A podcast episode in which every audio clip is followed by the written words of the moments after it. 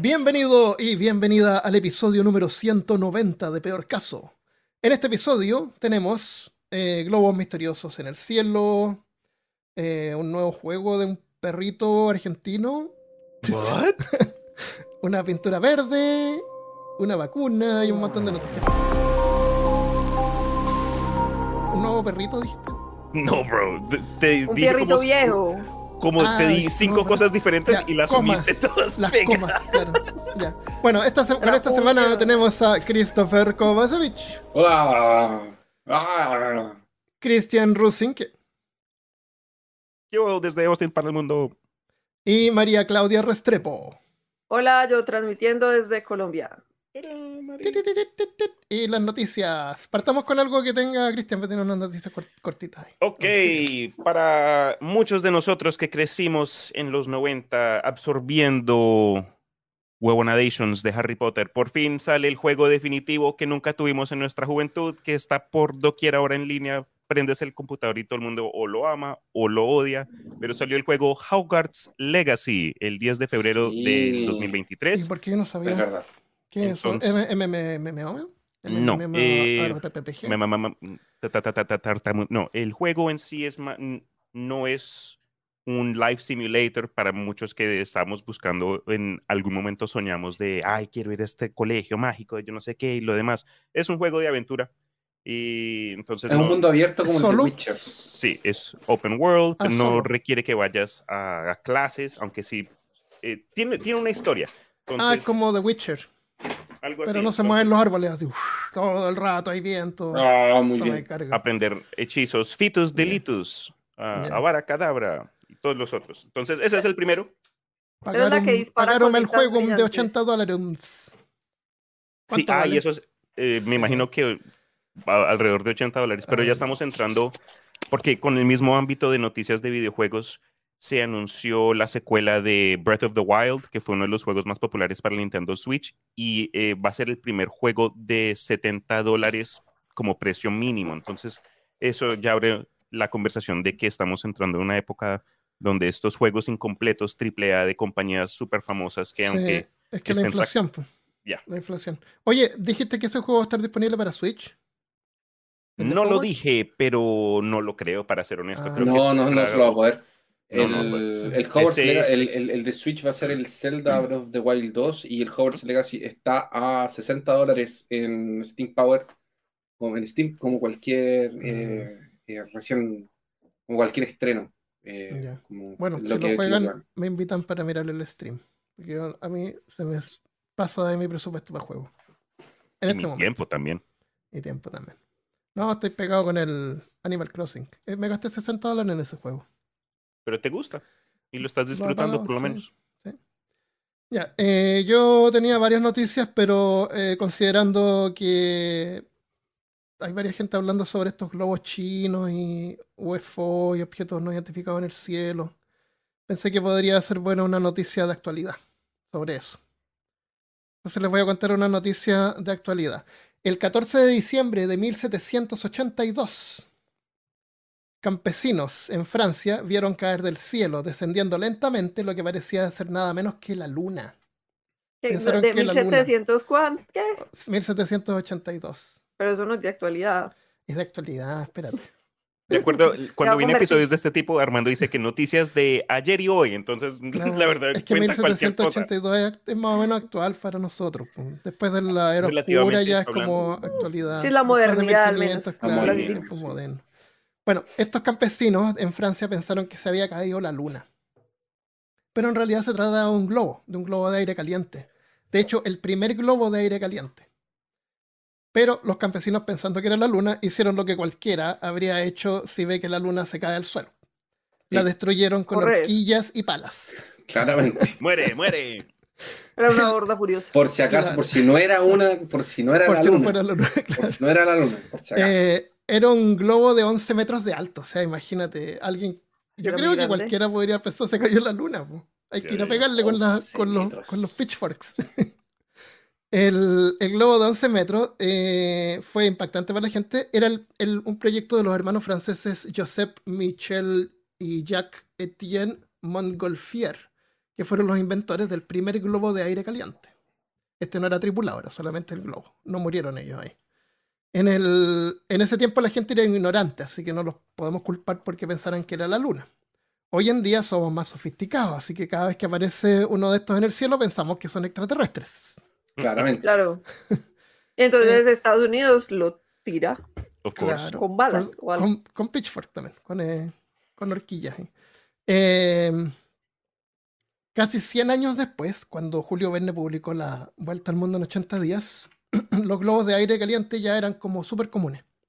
Habían, usado, habían eh, sido usados por gobiernos y militares para espiar, incluso como armas. Los franceses lo usaron para observación y los alemanes en 1849 hicieron uno que tiraba bombas incendiarias.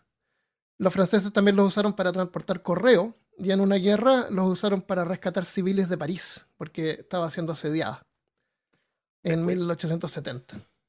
Pues, Pero, o sea, pero los que usaban para transportar gente eran como los glo- globos aerostáticos, esos de No, eran- así. No eran blimps, eran globos nomás. Globos así como si los- estás pensando en los blimps, en los, en los. Claro, no, pero estos eran globos. Estamos, estamos globos, sí. Les voy a Esos hablar son de dirigibles. Eso Esos es son la dirigibles. palabra. No, estos eran globos nomás, con una canasta y metían ahí a cinco personas. Ah, pero eso, los aerostáticos, esos que, no Eso. sé, que hay en Capadocia, en Turquía, que es como para ir a montarse ahí. Eso, sí, los hacen una, hacen una, unos eventos de repente en varias partes que tiran Ajá. globos y se ve bien bonito. Eso. Eran Ah, esos globos. Una vez claro, se escaparon unos, unos reos eh, durante el, el- el estado militar que en Chile hicieron un rescate de, un- de gente de un partido de extrema izquierda con uno de esos globos en la Ah, cárcel. sí. De hecho, la caja era blindada y todo porque les iban a Ah, disparar. les disparaban. Pero nadie lo vio venir. Y es un globo súper grandote. Es que, es que yo creo que hoy en día, como que Tú te casi nadie esperas está que un globo va a entrar, co- como que tú Claro. esperarías que estás en la cárcel y llega un globo así Sí, como a rescatar gente. Claro, nadie está mirando por globos. Me da curiosidad que la caja estaba blindada, pero la parte más importante que me imagino sería el globo en sí. No. Ah, claro. Pero estos globos son grandes, grandes, grandes. Entonces yo creo que incluso si le disparan una bala, igual sale volando, Eso ¿no? no que se importa. cae al tiro, no explota. Claro. Mm. Eh, durante la Guerra Civil de Estados Unidos también fueron usados para observación, eh, igual durante la Primera Guerra Mundial. Eh, León Philipp eh, Teis- Teyserenk fue el primero en darse cuenta de que se podía usar también para la ciencia meteorológica, la ciencia que estudia los meteoritos.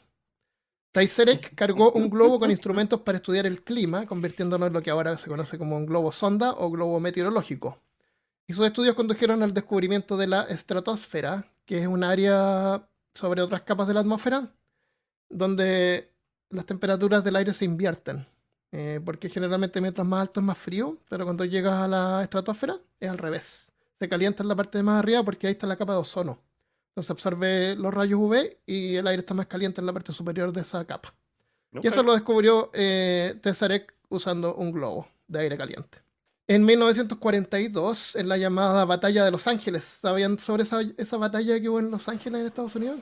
No. No. En 1942 hubo una batalla en Los Ángeles, donde Los Ángeles fue, eh, bueno, pensaron que eran aviones japoneses y les dispararon los militares más de 1400 rondas de munición. Y adivinen qué era. Globos del año nuevo chino.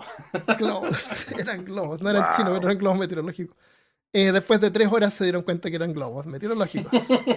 Las acciones de los militares eh, fueron resultado de pánico, pánico por la guerra, y dejaron a cinco civiles muertos. Tres en accidentes de auto, eh, por, por las caídas de las municiones, y dos que les dio un Ah. ataque al corazón porque Del susto. Oh. en los edificios que es un- fue un caos. Qué baila. Sí, Hay una película que se llama La Batalla de Los Ángeles, pero es con extraterrestres. Eh, o sea, no fue ninguna batalla, pero creyeron que había sido. Pero igual murió el- gente, por loco, por- solo por el, Sí. el desespero. En, hay unos globos que estos son más parecidos a los, a los blimps. ¿Cómo se llaman? Dijeron. ¿Cómo fue? Los blimps. ¿Cepelines? Los zeppelines, claro. Eh, se llaman Barrage Balloons, que en español se traduciría como aluvión de globos. Eh, fueron usados en Londres para derribar más de 200 aviones bombas alemanes B-1. Los alemanes tiraron unos aviones que eran no tripulados y eran bombas. Entonces, en Londres lo que hacían era levantaban unos tres de estos globos eh, y, y todos juntos eh, aguantaban una red de cables. Entonces los aviones se quedaban enredados ahí y chocaban Como fuera de su pescando. objetivo. Como pescando aviones, claro. O también iban, iban con un montón de cables colgando. Entonces si pasaba un avión por abajo se quedaba enredado y también causaba que se desestabilizara. Como medusas Como voladoras. medusas, sí. Y tengo una foto muy chistosa, pero no sé cómo mostrarla acá. ¿Cómo se hace? ¿Cómo hay que hacer? ¿Cómo hay que hacer? Bueno, claro, porque se ven volando y se ve una red como pescando en el aire. Eh, ¿Cuántos pajaritos quizás murieron ahí también? Eh, los, los japoneses lanzaron unos globos que se llamaban Fugo sobre Canadá y Estados Unidos. Eran bombas con bombas incendiarias que estaban diseñados en ese momento para quemar bosques. La- los derribaron, pero alcanzaron a matar a seis civiles, cinco niños y su profesora que estaba embarazada. Eh, desde la guerra civil, esta fue la primera vez que el gobierno de Estados Unidos tuvo que reaccionar contra un globo enviado a territorio de Estados Unidos. En Pero porque querían quemar los bosques. Querían quemar los bosques, sí. Pero Era ¿por guerra qué? incendiaria. Porque Había la guerra, pues está la Segunda Guerra Mundial, japoneses contra...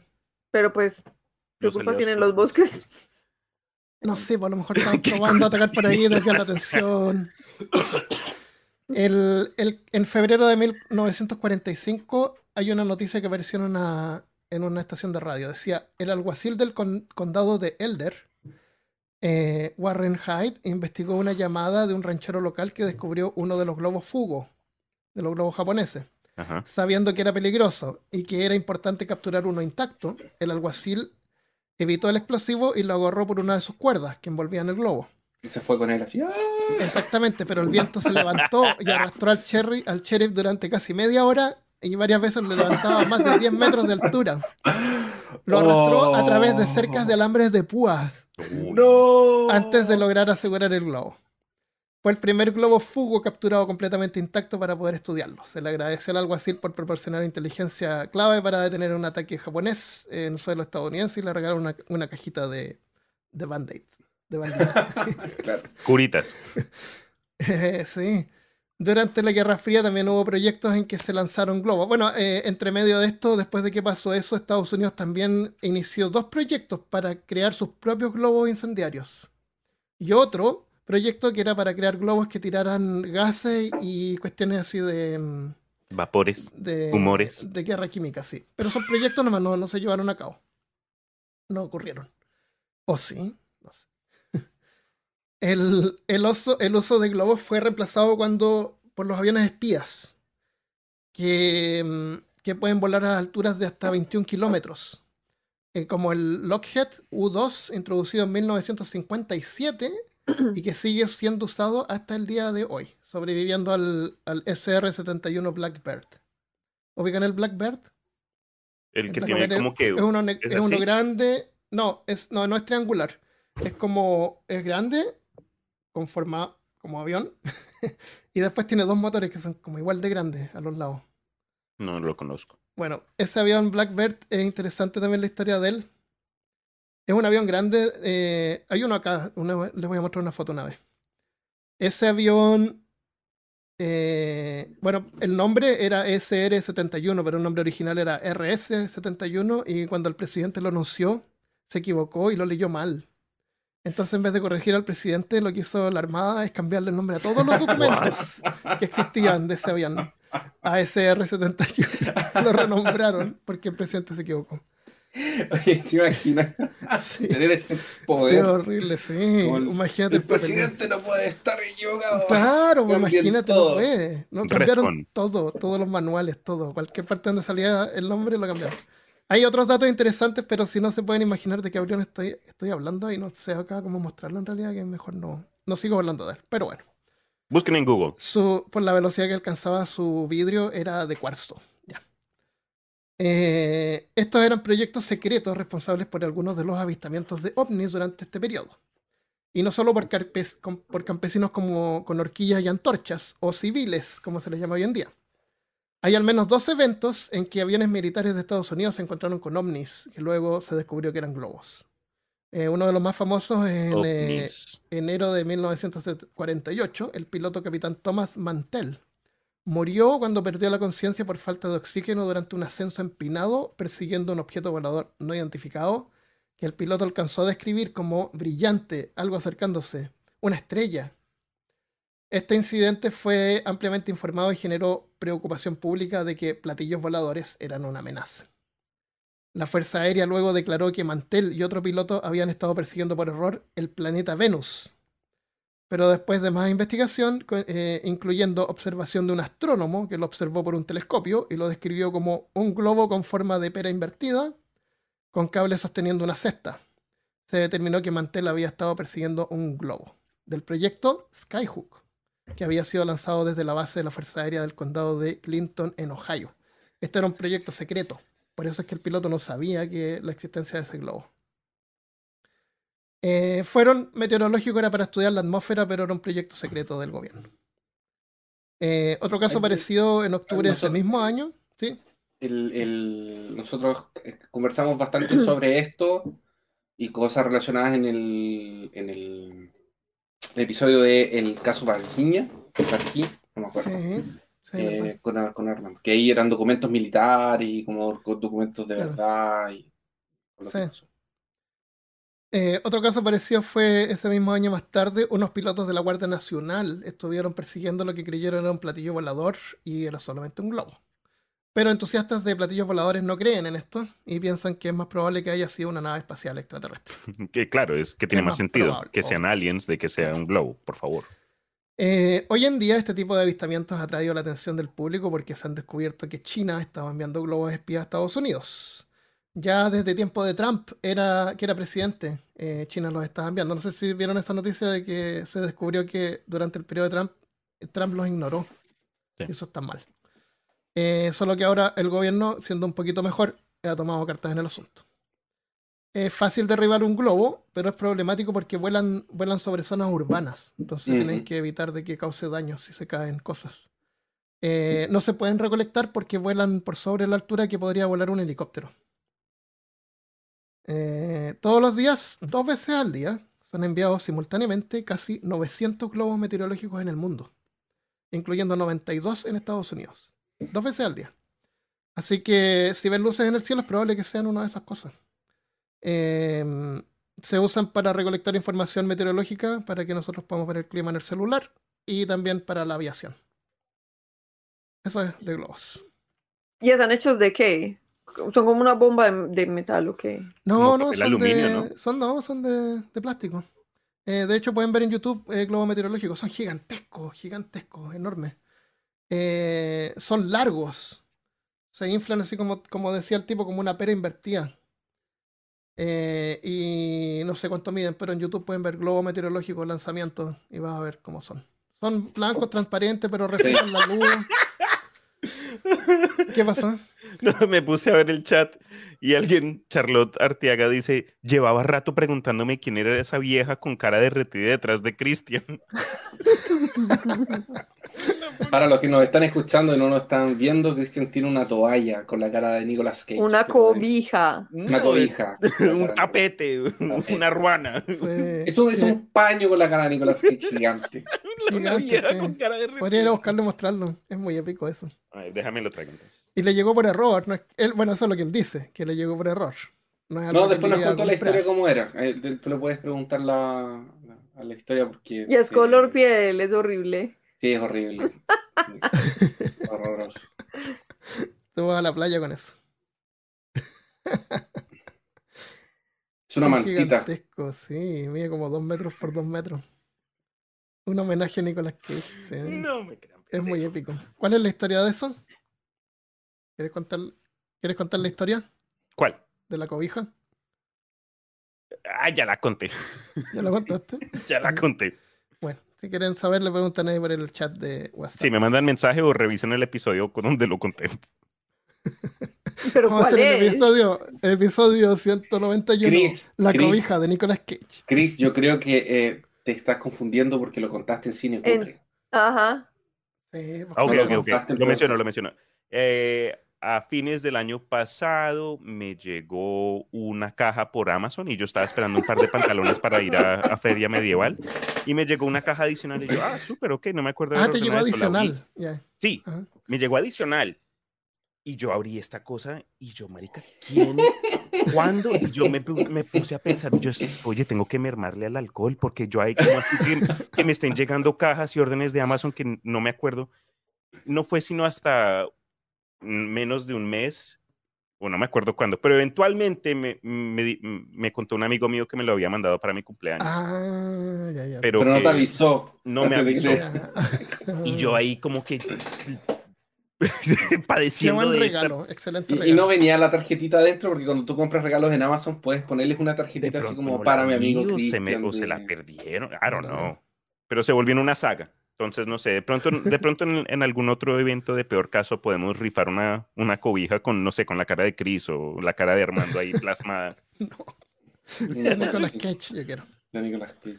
Sí. Eh, lo- eh, bueno, a todo esto, Armando, ¿vas a contar la noticia del, del- de los ovnis? ¿De los ovnis? pero eso sí, porque hablaste acerca de globos. 20 minutos. Ya, No, sí, pues. pero es que no hablaste del caso de ahora. Ah, es que el caso ya, ahora ya es conocido. po. Yo quería tomar un poco la historia y que vieran lo común que era. Que eso no usamos desde hace tiempo y para que vieran que no es una cuestión rara. eh, pasa todo el tiempo y no son, Claro, no son lo que pasa naves es, lo- exacto, lo que pasa es que la gente se está agarrando mucho en el, justo en el corte que te mandé yo. Hay un corte que está circulando en Instagram y en TikTok que son las autoridades de Estados Unidos diciendo que no saben lo que es Ah, y que no claro, saben de dónde viene, claro, que era pero que era como el tamaño de un auto, sí, de un sedán, una cosa así. sí. Entonces, cuando te preguntan qué es, de dónde viene, si es extraterrestre, ellos dicen, porque, porque de hecho el corte es- es- está hecho de una forma en que no se escuchan las preguntas, escuchan solo las respuestas. Ah, ya, ya. Entonces ellos afirman como dos o tres veces, no sabemos de dónde viene, no sabemos lo que es, pero Ya. tiene como el tamaño de un auto. No, sabe, no podemos afirmar qué es porque no sabemos qué es, porque Claro. no saben qué es. Pero, Pero eso no significa, que, que, que viene espacio exterior. el espacio exterior. Ahora, si viene del espacio exterior y la respuesta fue derribarlo, tenemos problemas. Sí, comenzamos Sí, mal del podríamos- 2023. Tal vez, tal vez podríamos tener problemas. Claro, en el futuro, sí. Oye, eh, yo los invito a escuchar los episodios que he hecho en Peor Ciencia, porque hablamos sobre eso, para que se se den cuenta más o menos de la imposibilidad y los problemas que pueden haber en el viaje interestelar. No es tan fácil llegar a la Tierra en un platillo volador y volar, sobrevolar en la atmósfera, no, no es, no es así. Yo, yo ahora sí me voy a ir a una noticia vieja, vieja, vieja, vieja, porque sí. ¿ya? La mía partió en 1700, veamos si me ganas. No, esa, esa es en, en los 1800. Ah, ¿Listo? moderno. Entonces a mí, Claro. Ah, bueno. la era victoriana, la Ah, gran no, era ayer, victoriana. ayer. Bueno, a mitad de los 1800, cuatro niños de clase trabajadora que seguramente ya trabajaban y estaban en la mitad de su vida útil, porque 1800 De su vida útil.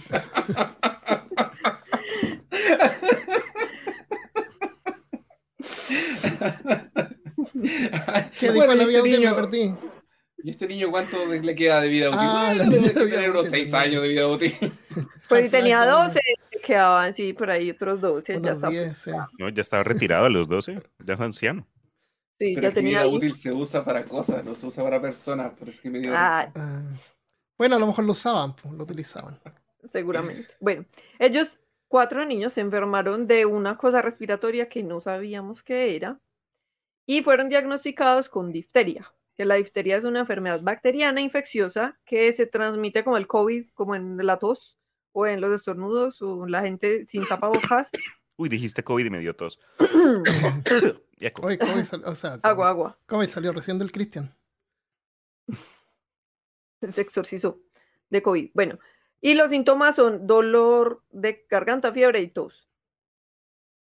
Pero resulta que esa tos puede ser mortal. Entonces el médico que los trató no estaba muy convencido de que fuera difteria, o sea, los diagnosticó con difteria, pero no estaba muy seguro porque es una enfermedad muy contagiosa. Entonces era como, po- tenía poco sentido según él que hubieran solo cuatro personas infectadas, pues cuatro Ajá. niños infectados. Em, to- todos los niños nacieron, es que nacieron, se murieron antes de que pudieran saber cuál era la causa de su enfermedad.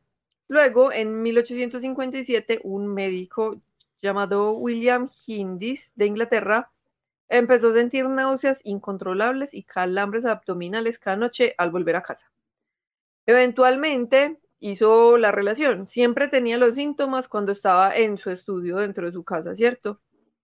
y eh, pues tenía los recursos porque era un médico y pensamiento científico, examinó el papel tapiz que era verde Mm, y descubrió que esa pintura tenía arsénico. Sí. Entonces la pintura era lo que lo estaba matando lentamente. Envenenando. Ujú. Esa pintura, eh, el color de la pintura es como verde alberja de lata, como chícharos de lata, ¿cómo se llama esa cosa? Verde. ¿Chicharrón de lata? No lo conozco. Chícharo, de esas bolitas verdes. Aquí se llaman alberjas, yo no sé en Arvejas. Arvejas. Arvejas. Arve- Eso. se- claro, se llaman arvejas, pero en Chile le dicen arvejas. creo. ¿Arbelejas? Arvejas. Alberjas. arvejas. Yo Sí. las conozco como alberjas, pero arvejas Sí. también las llaman. Pe- Pero bueno, es de ese color que es como un verde feo. Yo no sé, les gustaba mucho ese verde, aunque era muy feo, según yo, pues. Tal Eh, vez que era el único que verde que color era como hacer. nuevo. Entonces era como lo que podían hacer. No Sí. es que hubieran tenido muchas opciones. Bueno, tal vez esa era la razón, porque también entiendo que el azul, el color azul, la tinta azul también tiene una historia. También tiene una historia así. Sí, Eh, y hay bueno. otro también de que más o menos en ese mismo tiempo había unas señoras que trabajaban pintando y llegaban como con fosforesc- como medias fosforescentes a la Las del casa. radio, sí, Eh, las del radio. que sí, pintaban con también. radio. Sí. Pintaban me, con me acuerdo radio. del el, en, la, en el cuento este de Alicia en el País de las Maravillas, el, el sombrerero loco. Mm. ¿Se acuerdan que tenía el pelo naranjo? Sí, Es porque los sombrereros, cuando trabajaban con un- esos pegamentos, lo- los volvían locos po, y les teñía el pelo naranjo.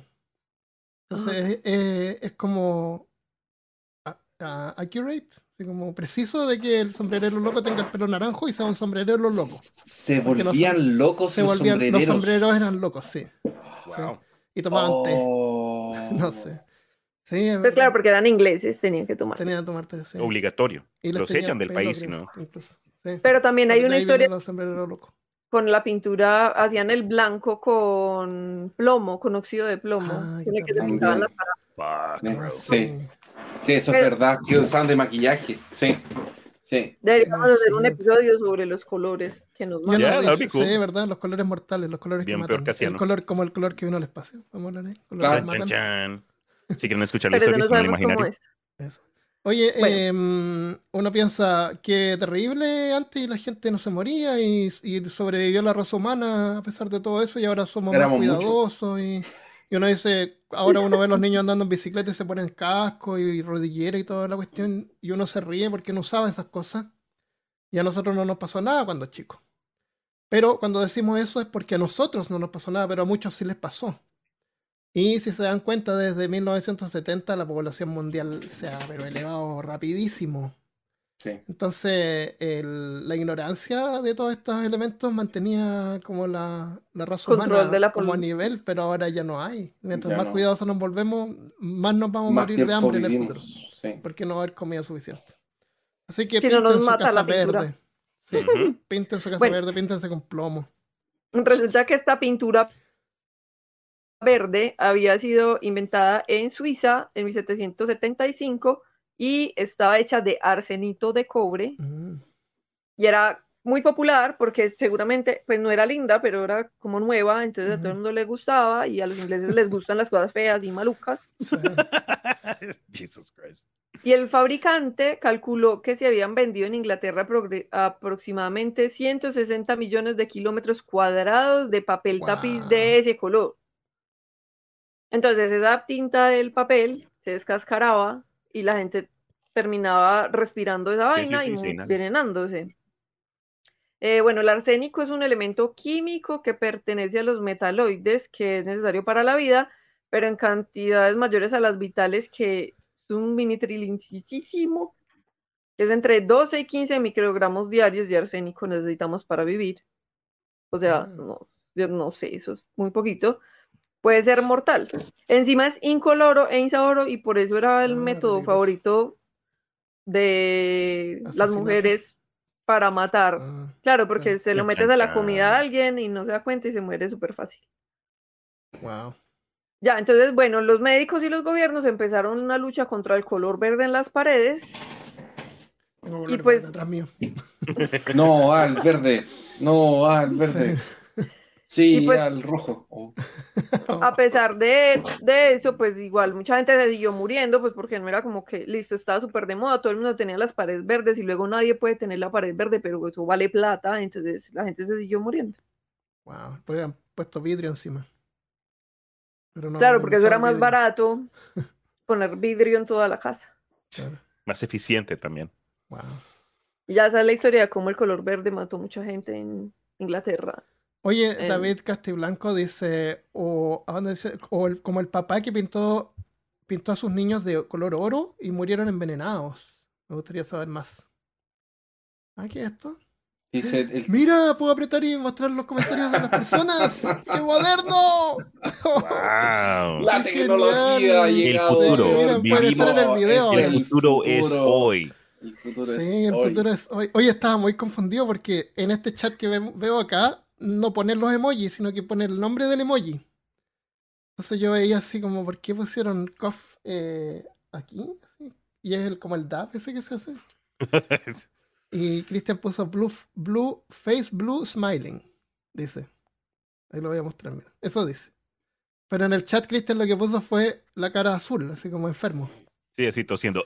Sí, acá sale. Bueno, eh, tiene un comentario entretenido, lo vamos a poner ahí. El, bueno, el mismo David nos cuenta que el robot del mago de Oz resultó intoxicado por la pintura plateada que le ponían. Ah, verdad. y Yo estaba, lo oí eso, pero estaba pensando en el, la- en el Mago de Oz 2 con el robot este que le daban cuerda. Y, no, No. ah, Y la bruja El- el- el- que la pintaban de verde también. también. ah, se claro. enfermó. Y, Sí. sí. Y hay, Sí. una, hay unas películas que eran las grabadas, eran blan- no había color en ese tiempo, pero la gente, algunos directores locos los pintaban igual de verde porque decían que se veía mejor en blanco y negro. Es un, un cuento. Sí. Eh, y Exacto. dicen que eh, el, Ursan, el usaba en, en ese tiempo de Jack el Destripador usaban arsénico como droga también. No solo como veneno.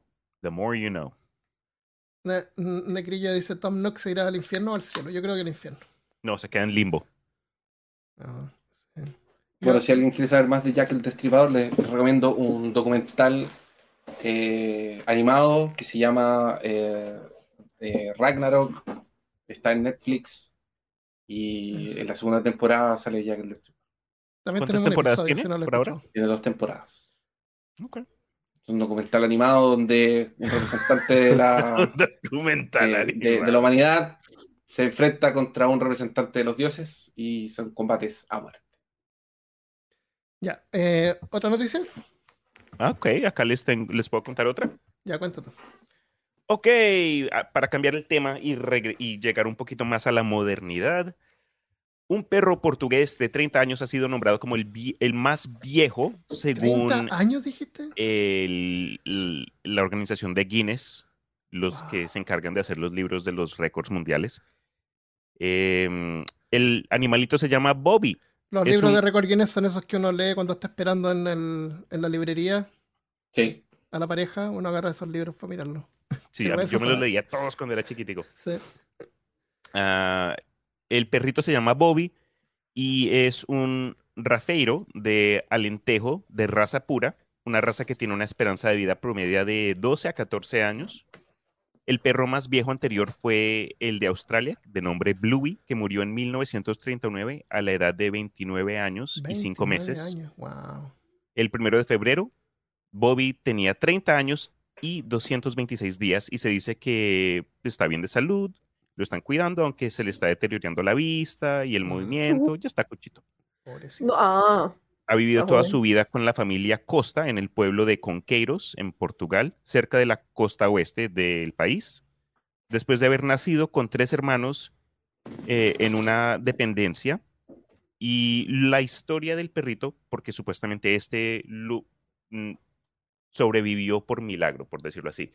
Eh, en la familia ya tenían muchos animales y cuando nacieron estos perritos tuvieron que eutanasiarlos Ujú. pero. Bobby se, esca- se escapó, como que de- se, se escondió en un, en un rinconcito y los niños de la familia lo cuidaron como por varias semanas dándoles de comer ahí y los papás Mm. eventualmente se dieron cuenta que estaban manteniendo un, un bicho y terminó siendo el último cachorro que no, que, de- que no sabían que existía y después se volvió miembro de la familia, lo han cuidado y ahora se ha ganado un premio mundial por ser el perrito más cuchito. ¿Tuviste fotos de él? Sí. ¿Es chico? ¿Qué- ¿De qué parte es un perro chico o un perro mediano? Espérate, espérate, espérate, espérate. Generalmente los perros chicos son los que viven más. Así No, los es- Chihuahuas viven un montón. Es ¿Qué tipo de tamaño medio, de color marrón, café. Te voy a mandar el enlace Oh, acá. a lo mejor mi sus me, me dura hartos años más. Ah, hoy en día los, los perritos están durar- durando hartos años más que Ah, sí. Con la comida es mejor, la mejor mejor, calidad de comida. mejor calidad de vida, sí. ¡Ay, qué No, lindo! es! A ver, ¿cómo ponemos esto? Es Ponemos- como un labrador pequeño. Sí, qué bonito es. ¿Viste la foto, Mari? Mm. Mi perrita Roberta, la nueva, es, es como de ese tamaño. Pero ella sí es muy chandosa. No, no puedo. Sí, que Sí, creo no que todos acá los presentes somos amantes de animales. Entonces, eso, eso también. Creo que, aunque sea peor caso, tuve que meter ahí noticia de, algo chévere, mejor- algo alegre, por lo menos. Sí, sí. Mejor Yo- caso. Yo, me El acuerdo mejor de esa caso. noticia. La Sinara me, me, había- me compartió esa noticia un par de semanas. Saludos, Sinara. Michelle dice, mi, mi perro tiene 15, qué bueno. Ojalá vivan para siempre los perritos. ya, volviendo entonces a noticias malas, para que no se mal acostumbren. Gracias. El imitador de Napoleón más famoso de Rusia es encontrado borracho en un río con los brazos de su amada en su mochila. Esto pasó en noviembre del Espera, espera, 2019. espera, Con los brazos de su. Con los brazos de su amada en su Solo los mochila. brazos. Solo los brazos. Sí. ¿Será que se murió y le hacía falta su abrazo? Entonces se robó Claro, se llevó un, un abrazo para llevar. Es un recuerdo. To go hug. Su novia le dio un, un abrazo para llevar. Hug, hugs to go. Pues Edgin no hizo como una casa de recuerdos para llevar de piel de personas. Se llevó los ¿por qué no? El día domingo, cuando esto pasó, Oleg Skolov se había preparado para un suicidio espectacular. Vestido con el traje napoleónico completo, en la fortaleza de Pedro y Pablo de San Petersburgo y al otro lado del río Neva, frente al Museo del Hermitage, un lugar histórico importante. En cambio, después de haber sido sacado del río Moika, el sábado por la mañana temprano, con una mochila que contenía los brazos amputados de una mujer, estaba en el hospital de Marinsky, todavía vivo, pero recuperándose de hipotermia y enfrentado a un cargo de asesinato. Sokolov, de 63 años, es profesor asistente de historia y uno de los recreadores académicos más destacados de Rusia de las guerras napoleónicas. Se cree que los brazos en la mochila son los de una de sus alumnas, llamada Anastasia Yevchenko Caramba. de 24 años, cuyo cuerpo desmembrado y decapitado fue encontrado en el apartamento de Sokolov.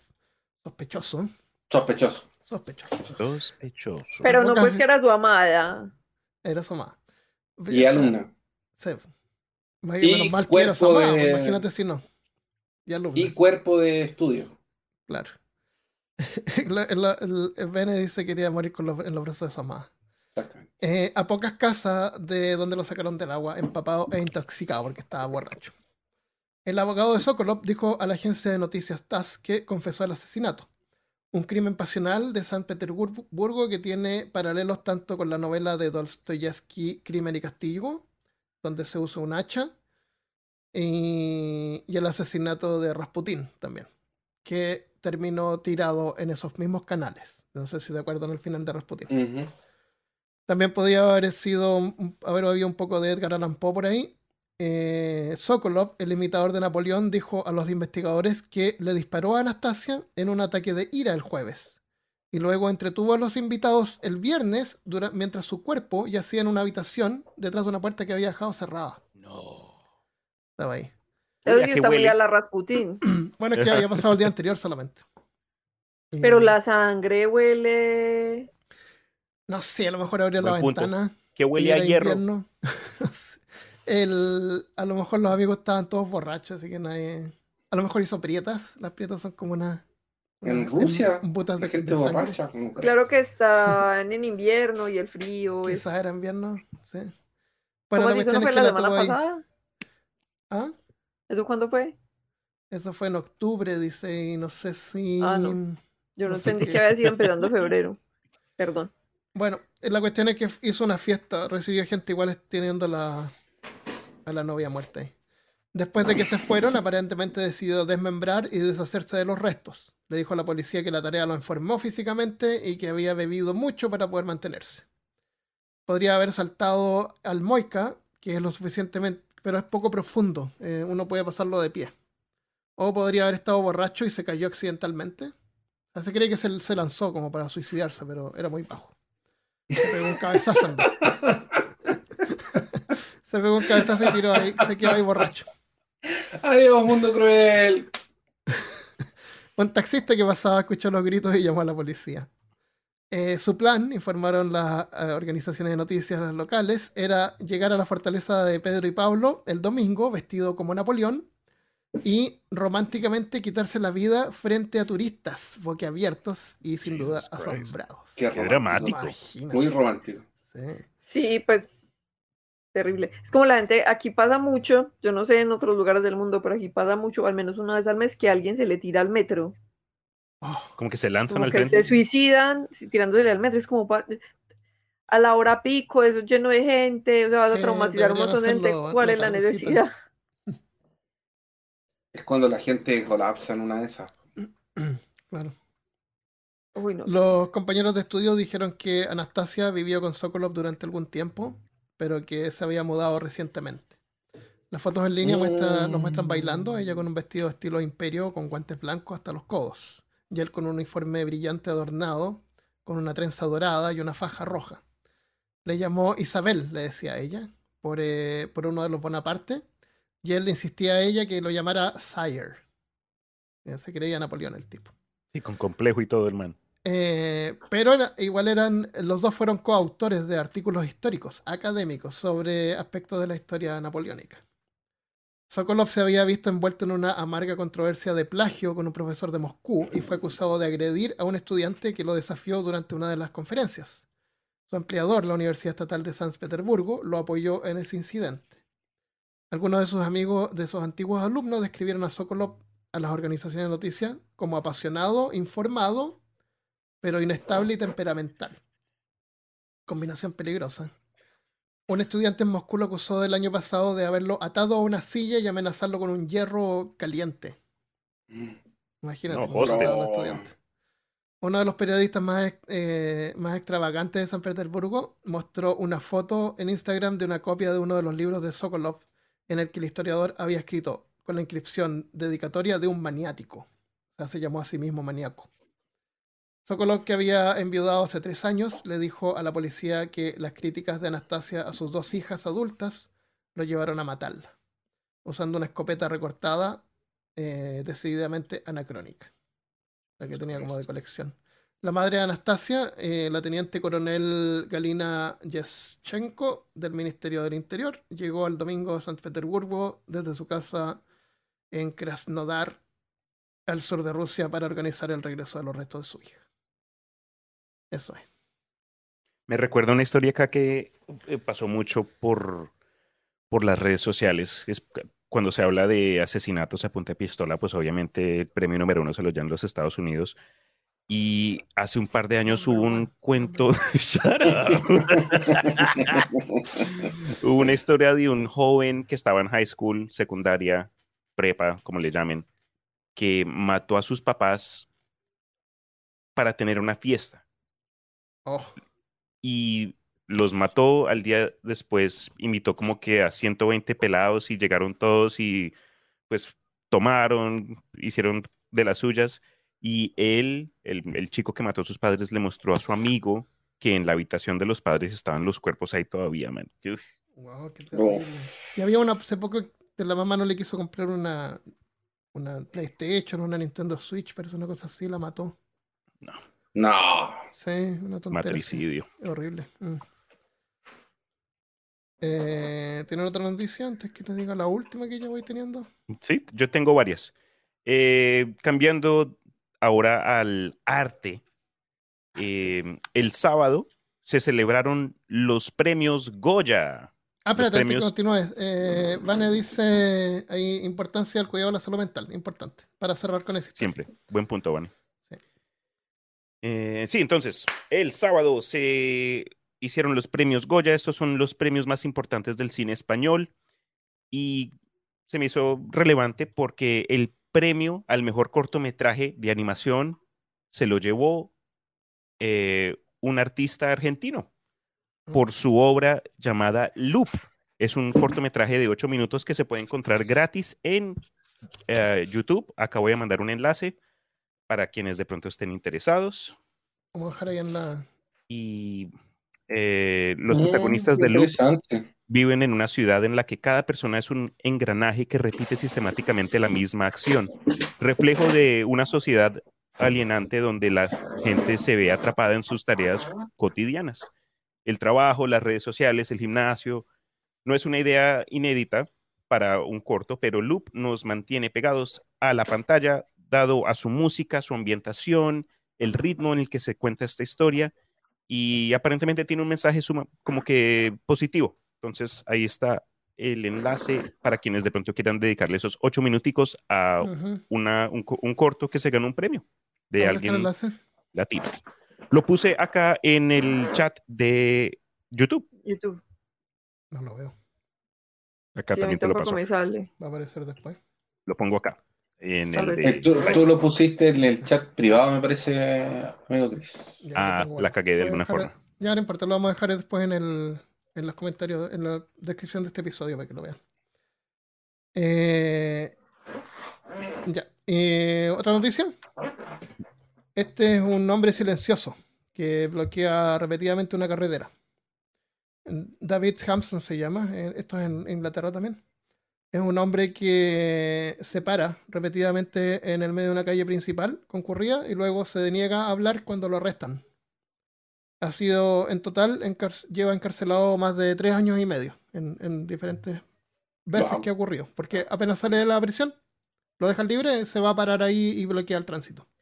Pero solamente se para en la mitad de la calle. Ya. Sí, en la misma calle, sí. En la misma calle se va y se para ahí.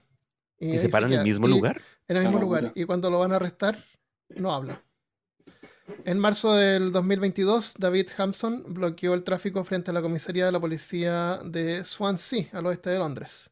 Y luego se negó a decir nada a los agentes de policía, abogados, personal judicial, magistrados o jueces, que lo condujo a un juicio para determinar si puede hablar, pero decide no hacerlo, o si no puede hablar.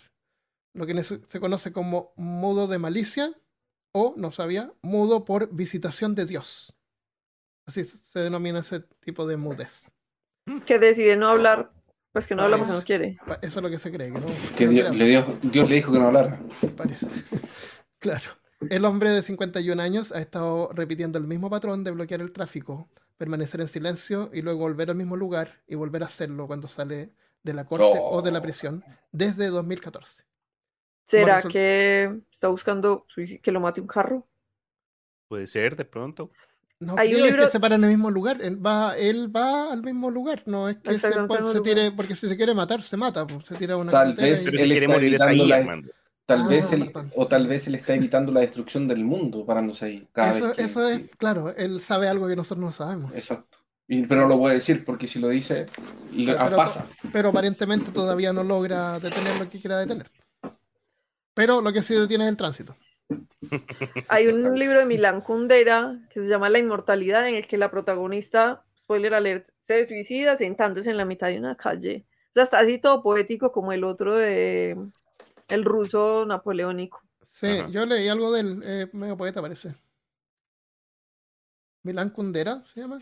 Sí, Eh, como resultado de su comportamiento, está sujeto a una orden de conducta delictiva que le prohíbe obstruir cualquier vía pública en Gales o Inglaterra. O sea, tiene una orden judicial que dice que no se puede ir a parar al medio de una calle. Y él dice, deténganme. Especial para si él, ustedes claro. pueden. Claro. No, deténganme, se sí, lo detienen. si se Luego para en la de mitad de la calle le dicen, usted tiene permiso, señor, usted no tiene permiso, venga para acá.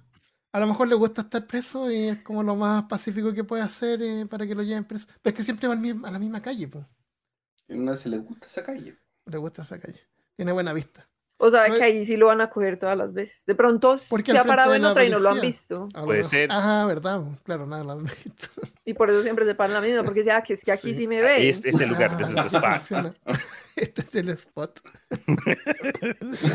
Luego del incidente más reciente, eh, Ah, eso, Milan Kundera, dice David. La insoportable levedad del ser. Me sonaba conocido eso, sí. Verdad. Lo leí hace mucho tiempo. Ya. eh, entonces, el juez ordenó un informe psiquiátrico sobre Hampson, Hampson, con la esperanza de que pudiera arrojar algo de luz sobre su comportamiento y sugerir la posible ayuda que se le podría ofrecer a este pobre hombre. Sin embargo, el acusado se negó a hablar con el médico designado por el tribunal, por lo que no se pudo realizar la entrevista. En respuesta, el tribunal ordenó que se presentaran sus registros médicos y se los entregaran a un psiquiatra para, un psiquiatra para que los revisara. El médico concluyó que, aunque el mutismo o muteísmo de Hampson, eh, Hampson es selectivo y deliberado, puede haber tensiones sociales o tensiones financieras que contribuyen a su decisión de no hablar. Pero el médico dijo que no podía hacer un diagnóstico de ninguna condición psiquiátrica o de otro tipo que pudiera sugerir una orden de hospitalización como una forma de tratar con el acusado. Así que cuando esté libre va a ir a pararse al tráfico y lo van a meter preso de nuevo. Gastando los recursos ahí de los impuestos de los contribuyentes. Claramente. Qué mal. Sí, ese caso lo encontré curioso, así como raro. Curioso, sí. Muy extraño. Sí, Y eso por ahora, porque tenía otra, pero ya quedó muy largo, así que otra que voy a guardar para un futuro episodio sobre la Otra, eutanasia. otra, otra, Mari, ¿tienes otra. algo más? Todo el mundo dice en el chat, otra, otra. No, ok, yo tengo tres más. ¿Tenés tres? Yo tengo una más. Ah, Dale, dale. sola, ya, ahí tenemos. Bueno, yo tengo Armando una no cortita. La gente Si no nos la está mirando. Hay Ah, 46 personas mirándonos, respetemos. Ya, ¿Viste? Eh, Mira, ahí empezaron el chat. Otra, ya, otra. tenemos más. Ya, dale, María. Bueno, eh, estas solamente las cogí porque como está tan de moda de las tofadas, Ah, sí. entonces me pareció pertinente. Sí. Porque científicos están tratando de diseñar una vacuna contra las infecciones por hongos. No relacionado con de las tofas, pero un poco sí.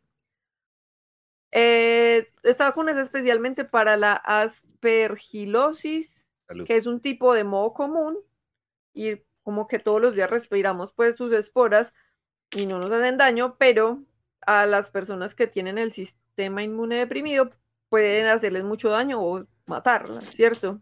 Ok. En nosotros, pues la gente sana, eh, causa alergias y cosas así, y la vacuna está siendo desarrollada para prevenir infecciones invasivas por hongos. La idea es generar una forma de defensa para los hongos que se vuelven resistentes a los medicamentos muy fácilmente. O sea, como si uno le da un hongo, de ellos son ultra resistentes, pues como muy adaptativos, digamos. Por ahora apenas está en su fase experimental esta vacuna y buscan de que nos proteja de los tres más comunes causas de infecciones por hongos, que son la aspergilosis, la cándida y la neumocistis, neumocistis, neumocistis, perdón, que causan el 80% de las muertes por, por infecciones de hongos. Es, ay, perdón. Hongos. Estos estudios se llevan a, caso- a cabo en la Universidad de Georgia, perdón, y eh, los roedores y primates no humanos que han recibido la vacuna tienen significativamente más oportunidades de sobrevivir. Hasta ahora, como dice la, la micóloga, para los que se vieron, se Ah, están sí, viendo de las se sofás, Los que estudian los hongos.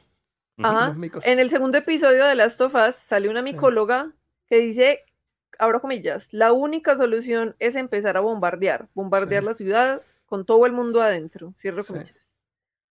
Porque aunque la idea de que un hongo que controle la mente es improbable, pero no es imposible, vayan a ver el episodio, a escuchar el episodio de zombies y el de parásitos, de peor caso, que se habla de Sí, hongos que Ujú. controlan a hormigas. Sí. El miedo actual y real es que los hongos est- están haciendo cada vez más resistentes a los medicamentos que están disponibles en este momento y cada vez más rápido, entonces los hongos son cada vez más eh, agresivos y pues aunque todavía está lejos como la posibilidad de que los pacientes se puedan beneficiar de ello, bueno, ahí están como en proceso. Solo para terminar, quiero decirles que por favor no tomen antibióticos, ni antifúngicos, ni antinádicos, Antifúngicos, sí, pues. No. Antifúngicos son los de los hongos, pero si uno Ah. toma esos medicamentos sin necesitarlos de verdad, verdad, Ah, eh, sí, los sí. bichos se hacen resistentes y luego ya no va a haber con qué defendernos y no, se va a acabar el mundo y Sí. sin zombies. Pero no creo que Sí. sea tan como en la serie que dicen que no hay nada que podamos hacer, porque los hongos son bien eh, débiles contra el cambio de pH, por ejemplo. La temperatura cambia un poco y. Claro, pero hay como momentos en los que no se puede, mm, digamos, yo tengo como muy a- dulce la sangre o algo, yo no sé, a mí todo, Ah, yo no me puedo meter en una piscina, por ejemplo. Si me meto en una piscina me lleno de hongos. así. What? Guau. Eh, y eso no se me quita. Y me toca Son echarme ampollas, vinagre María, así. son ampollas. ¿Vinagre? son? Sí, yo me echo vinagre y me echo clotrimazol y ya, eso se me Mira. quita, Vicks, pero con Vicks Ah. Vaporú, eso te- se te suena rápido. Por todo el cuerpo. bueno, bueno, Me embadurno de Vicks. Pero lo- los hongos son bien resistentes, Armando. Por ejemplo, hay gente que de repente se agarra hongo en un pie, en una uña de un pie, y están años tratando de Ah, sacarse los hongos de los verdad. pies. Ya se vuelven uno. Años. Sí. Hongo Mi- persona. yo tenía un tío que se murió, bueno, tenía, tenía problemas de inmunodeficiencia por otras razones, porque tenía cáncer, pero lo que le dio el golpe final fue una infección de hongos en, el- en los pulmones. Sí, no, sí son complicados los hongos. Y de hecho yo no sabía que se podían crear vacunas contra los hongos, porque no, no hay vacunas contra virus y... O sea, contra virus sí.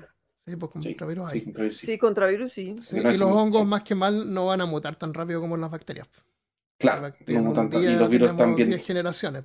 claro. Claro. Y lo- la va- los virus también mutan muy rápido. Entre- Mira, hay una cosa que yo había visto que la tenía pensada para un episodio, pero se la voy a contar ahora, que la encontré interesante, es en defensa a Koopa, que es el enemigo de Mario Bros.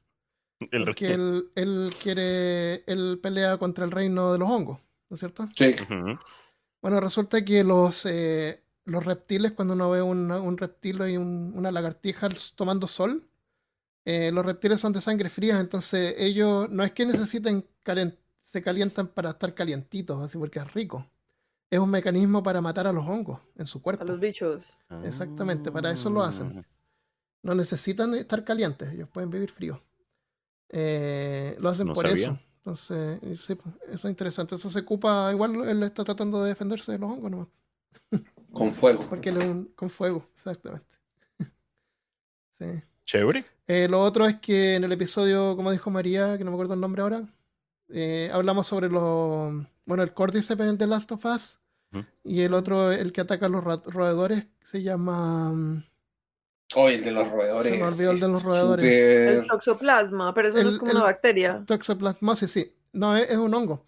Y ¿También? resulta Ah, que también se nos pega a nosotros y nosotros podemos tenerlo y no, no, y, y se cree que no nos afecta. Pero han habido estudios donde eh, se ha visto que hay personas envueltas en accidentes de auto donde ellos son los culpables y están infectados con ese, con ese hongo. O sea, y, y Oh. ustedes saben cómo funcionan las ratas, ¿no es cierto? Hace que le pierdan el miedo a los ratones. Se vuelven como más atrevidos.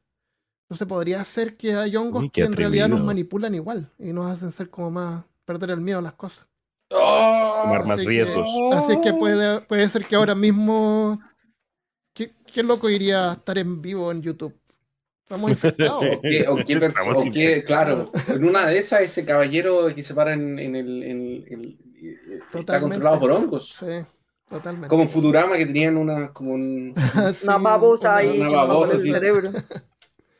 Sí. Ya. Pero, ah, vieron que hay un bicho, pero es como una larva, yo no sé, que hace lo que hace el hongo con la hormiga, pero con los caracoles.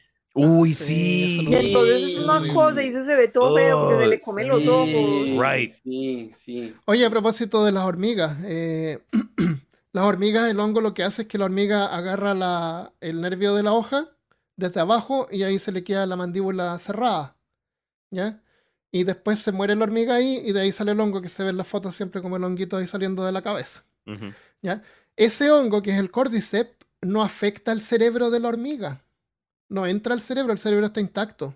El- lo que está haciendo el cordyceps es controlando más que nada los músculos de la hormiga. Sí, O sea, manipulando con el sistema algún títere. sí. Pero sí, yo creo que las hormigas, pues los, los insectos no tienen un sistema nervioso central como nosotros, digamos. Tienen, se tienen sistema nervioso, pero el, Pero hongo es no se. nosotros. Pero no es central, o sea, no hay un cerebro. sí. Exacto. pero no Sí, está no actuando en el cerebro, el, el hongo. Entonces quiere decir que no necesariamente nos va a, a pescar a nosotros por la cabeza si es que nos tomara, así como en Last of Us. Mm. Eh, lo otro es que, No, si es que nos agarra la espina y es suficiente.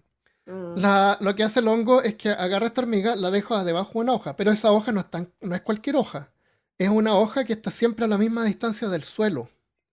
Y eh, por el piso por donde pasan otras hormigas. Entonces cuando el hongo crece ahí, eh, salen las esporas y llueven sobre las hormigas que van pasando por abajo. Claro. Así como Salt Bay, así. Claro, sí.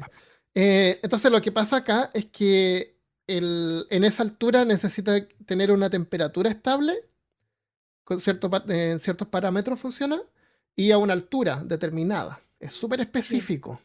Para la humedad y todo claro, debe ser también. Es súper específico cómo funciona. Por eso te digo que son como medio delicados los hongos. Eh, las condiciones que necesitan son como bien cerradas de repente. Pero en la mayoría, el- el- esos son algunos casos, porque la mayoría de los hongos son son súper resistentes al Si hay hongos que Especialmente comen los que son como. Sí. Sí, no, sí, hay un montón, hay esporas que- volando por todas partes todo el tiempo. El, y, lo- y había hay uno que eh, también es un, pero ese es un parásito que invade insectos, invade los caracoles, pero el objetivo final de ese del caracol no es el caracol, es el Es el pájaro. pájaro. Ah, sí, ese lo hablamos en el episodio. Y claro, le hace brillar los ojos como gusanos para que los pájaros se lo coman. Exacto. Sí, y el taxoplasmosis también eh, el objetivo es que se lo coma un gato, porque vive, su vida, digamos, está es dentro de la, del gato o del host que podemos ser nosotros. Pero si, digamos, un hongo nos manejara, que no manejara nuestra mente, pero si nuestro cuerpo podría. ¿Ustedes se vieron Get Out Sí, Mm, no, el de Jordan Peele. de Jordan Peele? Sí, Que. Pero podría ser una cosa y como que la conciencia está por allá atrás, pero el Qué miedo, hongo bro. controla el Sí, cuerpo. eh, es como mesmerismo, es como un tipo Sí, de hipnosis Ajá. lo que le hacían a ellos, era bien... Ay, Pero anulaban como su control sobre el cuerpo. ¿qué película Ah. dijo que era? Get Out. Get Out, Get Out. Get Out, la voy a ver. Corra se llama. en- Es muy en buena. Ya. con recomendada. Sí. El man se está ver la otra luciendo en el mitad de género del Us, terror. que me quedé pegado con el Us y como que... mm, Eh, Es antes de As. ay, antes de Us, ya. Entonces la voy a ver primero y después termino de ver Us. Acá entonces, hablando todavía de noticias de películas de terror o con el tema que trajo la Mari, una de las noticias que también quería presentar es que para los amantes del horror análogo, vamos a comer este año porque el 13 de enero del 2023 se eh, salió una película de este estilo, a este género de horror que se llama el horror análogo. ¿Podrías hablar un poquito más de eso? ¿Explicar qué es lo que es? Ok, sí, yo no soy experto, no pretendo y a ti te serlo. gusta mucho? Sí. Eh, como amante del cine, la, la verdad es que uno ya sabe qué esperar cuando va a una película del terror al cine, ¿no? Sí. Ya espera que el pop-up scare, siempre se muere la persona scare primero, es el, la música, sí- dime. disculpa, el pop-up scare, para la gente que no está escuchando, es el, el- este susto que es por Una un nombre en español. Sí, es como el susto sorpresa, es como El salto. El salto. empieza a saltar. el salto, Ah, exacto. Es como, por ejemplo, en estos- estas películas de La Monja, como que la monja aparece encima de la, la pantalla y te, te ponen una sí. imagen y te suben el volumen. Sí, con, Entonces, con eso- Christopher hablamos de eso en el episodio de, de sonidos. ¿Te acuerdas que hicimos un episodio? Era bien interesante los sonidos de las películas.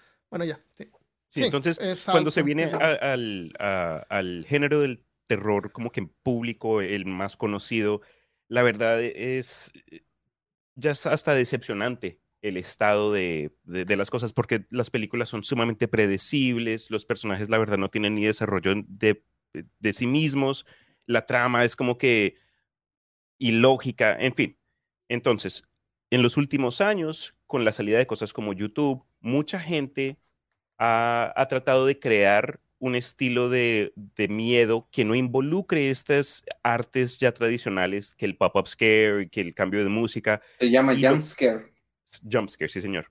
Entonces lo que tratan de hacer es encontrar un tema y lo desarrollan, pero con tecnología eh, anál- análoga, cosa- cosas que de pronto Como sin efectos especiales. Más en el sentido de tecnología obsoleta. Entonces, hoy día nosotros tenemos el beneficio que el celular y que la cámara digital y el, internet, el, si uno busca horror análogo, muchas de estas cosas, estos proyectos que son caseros de individuos y grupos que, que crean un, cuento bien detallado, pero te lo demuestran con, eh, con, con programas de edición sumamente básicos. Entonces eso les baja la calidad, pero lo que se, es lo, en lo que se enfocan es lo que están tratando de presentarte. Entonces, eh, hay mucho estilo como que de noticiero antiguo o de propagandas de medicamentos, como Documentaries. mockumentaries, que tratan de eh, doblar este, este ángulo de lo- la realidad con, lo, con la historia que están contando. Entonces, eso es lo que es el horror análogo. Pero déjame darle un ejemplo, porque nos están preguntando, ¿te refieres a Midsummer, Found Footage? No, ah, no estoy viendo en no, el no chat, es. No es pero mira, no, no, no. Un ejemplo, por ejemplo, hay un, hay un, eh, un tema, les vamos a llamar temas a esto, porque envuelve varias cosas, es multimedia. Hay videos, puede- pueden haber videos, pueden haber fotografías, pueden haber Páginas web. artículos, páginas web, varias páginas web, eh, una revista, qué sé yo. Hay una, no sé, un grupo de personas, un tipo que inventó que hay un, eh, se trata sobre un parque nacional que se encontró, que es, que es de carne, es un parque nacional de carne.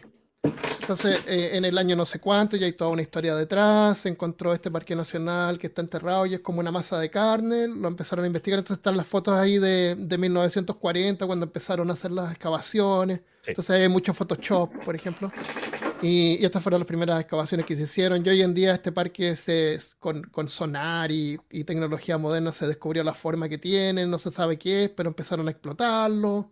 También otra parte del parque se volvió turístico, entonces la gente lo puede visitar. Entonces hay un brochure, así como un, una- un catálogo de, de turismo con se ven las habitaciones, con vista a la, a la masa de carne. Entonces es como un trasfondo, todo es un- como un trasfondo. No, es- no, no tiene plot, no es una historia de alguien con principio y fin. Es algo que existe en ese caso. Es Esa que como estás contando se llama eh, Mystery Flesh Pit National Park. Para los interesados, busquen acá lo acabo de compartir en el grupo del chat. Claro, Mystery Flesh Pit National Park. Es, ese es es un ejemplo de horror sí. análogo. Correcto. Entonces, eh, la noticia que les estaba contando es que a fines del mes pasado salió una película que se llama Skinamarink. eh, difícil de pronunciar en español, Ay, pero yo, la- yo no la pude ver.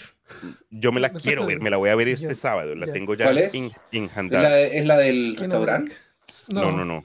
Acá estoy poniendo el enlace para también los curiosos, sí. la gente Yo la, que yo la De traté de ver. de- pero cuenta tú, yo te voy a dar mi opinión. no me la he visto, de breve, nuevo, porque no te quiero la spoilearla. spoilear. Lo único que sé Mejor no te, es lo voy a, no te voy a decir nada. Tú vela y Gracias. dime si te gustó. Lo, lo que sí puedo mencionar acerca de la película es que es una historia acerca de dos niños que viven en una casa con su papá y de un día para otro, eh, En la noche, en medio de la noche. en medio de la noche, desaparece el papá y todas las ventanas y las puertas de las casas desaparecen. Ah. Y está, Lovecraftiano. puede ser. Ah, Sí, ahí esa es la el- premisa. La premisa se ve buena, pero voy a dejar que la vean y después la comentamos, ¿ya? Correcto.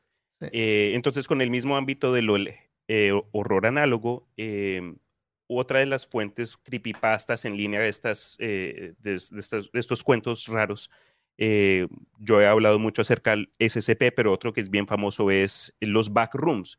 Y se anunció Sí. hace poco que los backrooms va a tener una película seria que va a salir en cine dirigida por un chico de 17 años que no hace más sino videos de YouTube de horror análogo. Entonces se está entrando al mainstream en este sentido y a mí de nuevo como amante del, del horror, del cine de miedo, me, pues me, me da esperanza que de pronto to- haya potencial eh, a un regreso a la forma, a algo que de verdad nos, nos capture la imaginación en el peor de los sentidos. Entonces, revisen ese enlace con la película de Skinamarink, acaba de salir, eh, me la voy a ver el próximo sábado, yo les, yo les aviso cómo, cómo está la vaina. Ah, Dale, interesante. ah, sí, entonces tengo una noticia más ah, que quiero compartir, esta es rápida. si usted es alguien que padece de problemas de no poder ir al baño, atento, que puede que se haya una nueva solución que no involucra medicamento. Mm. Que es una Se cebolla. no, es Big Vaporub. Jugo de, jugo de, jugo de naranja. No, se Mucho trata, de una, naranja. se trata de una píldora que vibra dentro de tus intestinos. La Mm. pastilla se activa antes de tomarse por la noche y vibra por 14 horas que toma el recorrido Wow. intestinal. Y Entonces, todo básicamente- así, que Exacto, es un vibrador O que sea, te- mecánico. Claro, me- me- ¿y se sentirá así? No, no. Me imagino, Claro. uno sentado y No, escucha pues, uno. No hay, no hay terminales nerviosos en el colon. Se debe sen- sentir en alguna parte la vibración. Qué- Se va a sentir loco. algo. Sí. ¿Y será yo- como esa pastilla eterna? ¿Se acuerdan de la pastilla eterna? ¿Cuál fue esa? No hay una pastilla que se tomaban. Ah, en- sí, sí, fue Pues una ya- pastilla eterna. Eh, se la tomaban y después cuando pasaba la guardaban de nuevo y tú Es- se la dabas a su hijo. Se la Sí, heredaban. pasada. no te Sí. creo, bro. Sí, po, Por lo que sí vi en esta, Por eh, eso se esta llama noticia, eterna, porque se rehusaba. eh, tiene, tiene un, un cargador. Esta pastilla que estoy mencionando para soltarse, tiene hasta para co- conectarse y, y, no sé, cada vez que, es- que, que estés, eh, no sé, con estreñimiento, Sí. La- Oye, tengo la una noticia más ya. cortita también que se me había olvidado que la había hecho. cuenta, cuenta. Ya, eh, y tiene que ver con cosas que tragamos. En este caso, pedacitos de Lego. ¿Ya? Ok. Había un chico que se llamaba Andy. Cuando era chico, se le pegaron dos piezas de Lego. Entonces hizo lo que todos hacemos cuando pasa eso: la tratamos de separar con los dientes. Pero Ujú. cuando la mordió, la, la- la pieza salió disparada en el Mm. sentido opuesto donde lo esperaba y se la tragó. Y eso le pasa a un montón de niños, pues se tragan pedacitos de Lego. Pero por supuesto. Entonces Andy creció y se transformó en el doctor Andy Tag, que trabaja como médico de urgencias en Melbourne, en Australia, y es especialista en piezas de Lego. Especialista. no es en especialista en piezas de de Lego, Lego. Trabaja, este trabaja. Eh, pero él, siendo un médico de urgencia, sabe que cada vez que un niño se traga una pieza de Lego, los padres tienden a llevarlos al hospital. Porque se traga, mi hijo se traga una pieza de Lego. Y él sabe de que eh, eh, en realidad no es tan terrible que pase eso. Cuando uno se traga una pieza de Lego, eh, pasa por el otro lado en unas 24 horas más o menos. Y, y no, es necesario llevar a sus hijos al médico. Entonces, para poder calmar a los padres, se juntó con un equipo de pediatras, con cinco pediatras más, e hicieron un experimento. Eh, que se trataba de eh, cada uno se tragó una cabeza de Lego. No Podrían haber usado otra pieza, pero se tragaron una cabeza de Lego que son redondeadas. Sí, sí, sí. Ya. Ya. Bueno. Se tragaron cada una una cabeza de, de pieza de Lego. Y eh, querían ver cuánto tiempo les, les to- les tomaba en tragarla y escritarla, el juguete plástico. Eh, algunos criterios que se usaron es que uno tenía una cirugía gastrointestinal previamente, otro, según él, tenía incapacidad de ingerir objetos extraños y otro tenía una versión, y la versión también a buscar eh, a través de la materia fecal. Hay que buscarla después. Luego los, investigadores midieron el tiempo que les tomó pasar las cabezas de Lego engullidas. El intervalo de tiempo recibió una puntuación de tiempo encontrado y recuperado, que denominaron found. Era una competencia. Lo- estudiaron cuánto se demoraba en pasar y eso le, le llamaron found and retrieve time, que en inglés se lee fart. ¿Ya? Fart. Wow. Fart es. Sí. Andy Tag y sus colaboradores también querían generar conciencia sobre algunos tipos de objetos que de hecho sí son peligrosos para los niños, como las pilas de botón, que pueden pasar por el esófago y lo pueden quemar. El... Esas sí son peligrosas. Eh, pero tragarse una moneda o si tu hijo se traga un Lego en realidad no es, no es la gran cosa, se le va, va a pasar de largo. Vea pues. Pa- Me dio risa esa que le denominan Found and Retrieve Time. Eh, Eso era a propósito. Of course. No sé, yo creo que coincidencia porque fue Ay, un coincidencia, paper, un ¿cómo paper no? científico. Found and Retrieve Time. Sí, pues seguro, sabía lo que estaban haciendo. Pensé que eso iba a terminar en que le hicieron una endoscopia y se dieron cuenta que tenía la primera fichita de ¿Cierto? Lego todavía ahí. Eso. Otra cosa que es peligrosa tragarse que vimos antes son esos imanes, pues chiquititos, ¿te acuerdan? Porque pasan y, y si uno se traga más de uno, se quedan pegados y en los pliegues y no salen. ahí, Uy. se quedan, Sí, es verdad. No, y se buscan. Si, si se van separados y quedan como intestino, una curva y otra curva. Uy, Se no, qué dolor. Tiene que estar Sí. con un imanto ahí. Qué maluquera. Exactamente. Moviéndolos de vuelta. A ver, ¿dónde va? Para allá, claro, dónde van para allá, hasta que sale. ya, eh, eso es todo lo que tenemos, me parece, ¿no? Eh, la última cosa acá, ah, Última, para terminar con otra noticia de perros. ¿Qué estamos haciendo competencia de noticias? ¿Quién tira la última? Yo tengo otra más. Esta No, esta la, la, la comento rápidamente. Sí, dale. Yo no sé en qué estamos haciendo, qué, qué juego de Jumanji están, están perdiendo en algún lugar del mundo porque estamos con incendios en Chile, bajando ovnis en Alaska y terremotos Sí. en el Uh, Medio verdad que fue en Oriente. Alaska, loco. Tienes toda la Eh, razón. Eso tiene todo el sentido del mundo que sea. Entonces, eh, México está enviando algunos de sus famosos perros de búsqueda y rescate a Turquía para ayudar a buscar personas enterradas bajo los escombros tras los terremotos del lunes. Un avión con 16 perros a, eh, a bordo despegó de la Ciudad de México el martes temprano y eh, México, que es propenso a los terremotos, cuenta con un equipo con equipos civiles y militares altamente entrenados y especializados que a menudo se despliegan para ayudar cuando ocurren desastres de este tipo. Y los perros se ganaron el corazón de la- del mundo, la verdad, durante el 2017, cuando ocurrió un terremoto en México. Y bueno, eh, otra noticia medio positiva en ese sentido de que mm, estamos ayudando, ¿no? Que to- todavía existe un Sí. sentido comunal, el- un sentido de humanidad hasta Sí. cierto punto. Y bueno, ya, creo que ya han, ha encontrado a varias gente, los perritos, que Ujú. han estado trabajando ya por varios días. Entonces, Sí, de hecho se murió uno hoy o ayer, uno de los perritos. Se han muerto como dos. triste. Sí, pues además que moviendo escombros y todo, pero Y qué peligro. Qué peligro. El hecho de que uno puede entrenar a los animales a hacer toda clase de cosas, como que de nuevo eh, eh, hay gente que piensa que los animales son brutos, bestias de labor, pero el, No eres uno- tú. Uy. Mío no. No, lo, ríete, ríete, pero el hecho de que somos la misma persona te estás es insultando a ti mismo también. A mí no me engañan, Enrique. Ah, pero no, el hecho de que uno puede entrenar, hay perros ca- de cadáver para encontrar a cadáveres y esa gente yo- gana plata. Tú puedes, tú como ciudadano independiente, por lo menos acá en los Estados Unidos, puedes tener a un animal, un canino, y lo entrenas y te contratas a, a oficinas policiales, a condados, en casos de emergencias, te unes a grupos de este tipo y, y pues Yo sí, traté de hacer eso una vez. Yo traté de hacer eso una vez fui a la policía y ¿sabes lo que me dijeron? Me dijeron, ¿de dónde sacó el cadáver para practicar? Y yo salí no. corriendo y me fui. Pero estabas tratando de hacerlo tú, necesitabas un perro. Necesitaba un cadáver. Yo sé encontrar cadáveres. Claro.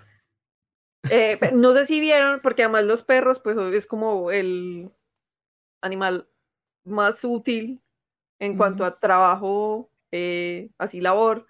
Pero mi hermana me, María me estaba contando ahora que están entrenando serpientes en Estados Unidos, pues como Mm. que, porque aquí las casas casi todas son de material, como de ladrillos, y, Ujú. pero en Estados Unidos como que se usa mucho que son un sándwich como de Sí, son de madera. madera, u- madera. Sí. Y se meten las ratas ahí, entonces meten una culebra Ah, una culebra, ya. que no se las come, sino que las persigue y sale. Y, y Ah. las, como que hacen un roto en la pared, meten la culebra y ahí ponen una jaula Imagínate, y la culebra las pastorea. la- No, las Les pastoreas, mira, o sea, pastorea la casa. Oye, son las 8, anda a recolectar las culebras antes de dormir. las- Sí, ¿no? ¿qué? A recole- Qué, qué loco. O sea, pueden entrenar hasta culebras. Sí. En el sur del liceo se entrenan cerdos para buscar trufas. Sí, a los pobres cerdos, pero les amarran el hocico. Para que no se las Para que no se coman, las Para que no coman, se las traigan. Sí. Para que las, encuentren, pero no se las traigan. Las trufas son hongos, ¿no? Eh, parece que sí, po. Sí, son como los No últimos. estoy seguro, pero parece que sí son hongos. Sí, sí porque son unas bolitas. Son exquisitos. Ya, ¿lo dejamos hasta acá entonces? Ya no tengo más. Yo Sí, tengo un- uno más, pero lo voy a guardar para un episodio de eutanasia, como dije. Yo voy a probar Ah, bueno. esa, esa pastilla vibrante y ya les tengo comento a episodio- ver la cómo se mitad del episodio listo. Vibrante, pastilla y, vibrante. y- y fluorescente. Sí. Yo me voy a ir a parar al medio del tránsito. Eh, Y no le diré por qué. Capaz que en Estados Unidos no te hagan nada. Me disparan, alguien. Me chocan, me. Pero es que estás en Texas. Ese tiene que hacerlo en otro Ah. estado. Ya, Acá en Alabama no pasa En nada. Alabama. No, pero en Alabama también pasa. No, Me- también pasa. Te ven a preguntar, oye, ¿qué está haciendo? Yo creo que te llevarían preso si uno no habla. Ya, eh, ¿algo más quieren agregar? ¿Algún, eh, algún sting? ¿O algún call to Ningún action? Eh, una sugerencia de película, juego, ya las dimos. Yep. Eh, yo voy a ir a ver, voy a tratar de buscar por ahí en internet Get Out para descargarla. Está Mucha- en HBO. Ah, está en HBO, Ah, ya. pero para en Colombia, no sé en. Estados Unidos. Ah, no sé, mi, mi hermana me lo prestó, así que puedo aprovechar de verla ahí. Creo que está en Netflix también. Ah, ya. Si no, yo tengo unas paginitas por ahí también que puede estar. Pero Vamos aquí no apoyamos la piratería, no. bueno, no. ya, listo. Buen mensaje. Buen Sí, pero mensaje. es que hay películas No que la apoyamos, no, pero pues, que la usamos, la ¿qué usamos. Pero no la apoyamos. Próximo episodio, ¿cómo, cómo descargar películas en torrent? Exacto. Ya, eh, nos vamos entonces, pues gracias a todos y todas los que están en el chat. Tenemos hartas personas viendo, me da pena que nos tengamos que ir. ¿No tienes otra cosa más, Cristian, por ahí? Pues lo último lo borré de las noticias, pero era cuestión de que eh, para el Nintendo Switch van a... Hubo un, un anuncio en directo la semana pasada donde se anunció que varios juegos de la generación del Game Boy y el Game Boy Advance van a, van a ser cruzados a- al Switch. Entonces, cosas como eh, eh, Super Mario Land 2, juegos antiguos, el, el juego de gárgolas de blanco y negro van a Ah, ahora sí, pero hay que pasar. pagar el plazo o algo así, ¿no? Sí, requiere de, Ay, una- de- de- de otra suscripción, pero, pero sí, Sí, más De horrible. hecho, ya está, por si acaso. Ya está. ujú, sí. El mismo día que lo Eh, anunciaron dijeron, ya, Ya, revelado. pueden, Mira. exacto. Ahora yo no sé si, por ejemplo, en la en, en- en la, en la suscripción normal como para jugar en línea, tú tienes acceso al Super Nintendo y al Nintendo. Solamente sí. Si pagabas más, tenías acceso al 64 Sí, y al, y al, al Sega Genesis. y al Sega Genesis. Y si Ah, y ahora hay que pagar que más todavía. más, Ah, o, o está, inclin- o no. está No, incluido en Ah, otra- ya, eso quiero saber. Yo creo, Creo que está que- incluido en el Plus, po, un solo Plus. Plus, Creo. Plus, No Plus Pro. no idea. Qué horrible. Uf. Sí, no, yo no pagaría. Pero lo- si no estuviera muy caro, me gustaría jugar el, los Zelda. Eh, Sí. la Ocarina. Ocarina of Se Seasons, Oracle of puede Time. en el celular. Yo lo Sí, juego pero en no el es lo celular. mismo jugarlo en el No es el oficial. No Ah. apoyamos la piratería. Si, ah, los ROMs no son piratería. Ah, bueno. Oye, le quiero dar las gracias a Negrillo que dice que hoy se unió a Patreon con su esposa. Yay. Sí, bueno, tiempo, Yay. Nunca es tarde. Muchas gracias por el apoyo. Eh, yo lo vi, te agradezco mucho. Les agradezco mucho y les vamos a mandar un saludo oficial en el próximo episodio. Exactamente. Así que no, no me he olvidado de eso. Muchas gracias. Y si se unen a Patreon también eh, por tier sobre 5 les mando un sticker. Y tengo stickers de peor ciencia también. Por si quieren. Necesitas hacer si- nuevos stickers si de peor caso. Sí, eh, estoy esperando que. No, no he hablado la verdad con Felipe, pero tiene que elegir ahí el. eh, Tiene que haber seleccionar ahí cuál es el que ganó y hacer un sticker, pues eso es lo que me ofreció, pero exacto. en realidad que yo tampoco he tratado de contactarlo últimamente. La última vez que lo hablé con él estaba en vacaciones. Así que voy a voy a hablar con él. A ver si sale un sticker nuevo pronto. Ya, muchas gracias por estar, gracias a todos por los saludos. Eh, Rubén dice volver al próximo mes. Muchas gracias. Hagan lo que puedan, pero si quieren colaborar, pueden ir a patreon.com slash peorcaso. Se agradece. Y también tenemos Peor Ciencia. Así que eh, va a haber un episodio nuevo esta semana. Excelente. Eh, la paradoja de Fermi. Fermi. De Fermi Paradox. La paradoja de Enrico Fermi. Sí, ya, listo. ¿Algo más? ¿Nos Enrique vamos? Fermi. Sí, eso, Enrique, ya. Enrique Fermi. Sí. Listo, nos vamos entonces. Muchas gracias por escuchar. Nos vemos la próxima vez. Adiós. Adiós.